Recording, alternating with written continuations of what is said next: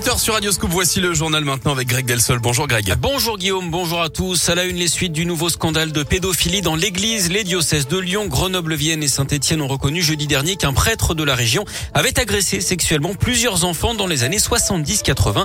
Le père Louis Ribes est mort en 1994. Les faits sont prescrits, mais la souffrance des victimes est toujours là. Une réunion publique est donc organisée ce soir avec l'évêque de Saint-Etienne à Gramont, la commune des Monts du Lyonnais d'où le père Ribes était originaire.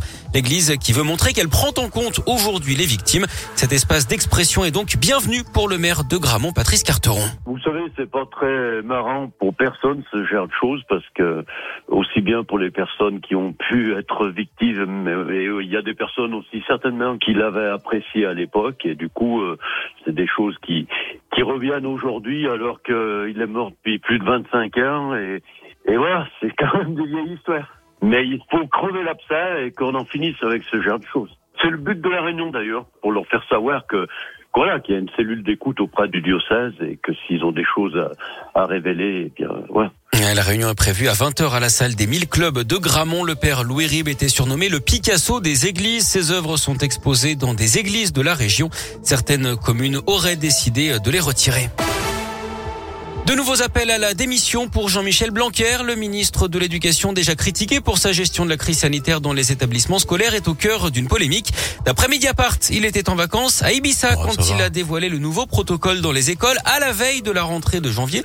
Il avait annoncé ce dispositif dans la presse le dimanche à quelques heures seulement du retour des enfants le lendemain.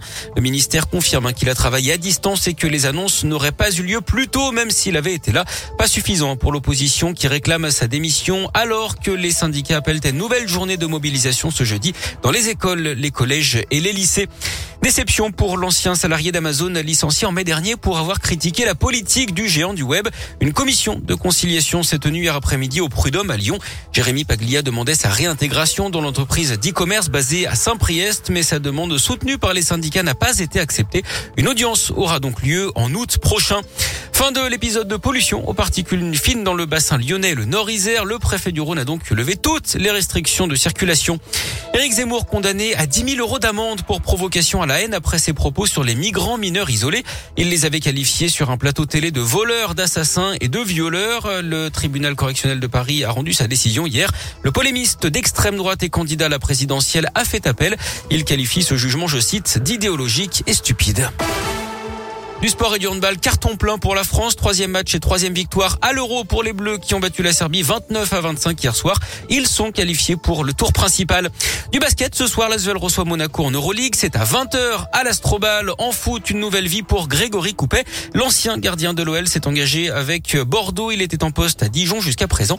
Il avait déjà entraîné les gardiens lyonnais en 2016. Et puis un nouveau Français qualifié pour le second tour à l'Open d'Australie. Benoît Paire a battu le Brésilien Thiago Monteiro ce matin.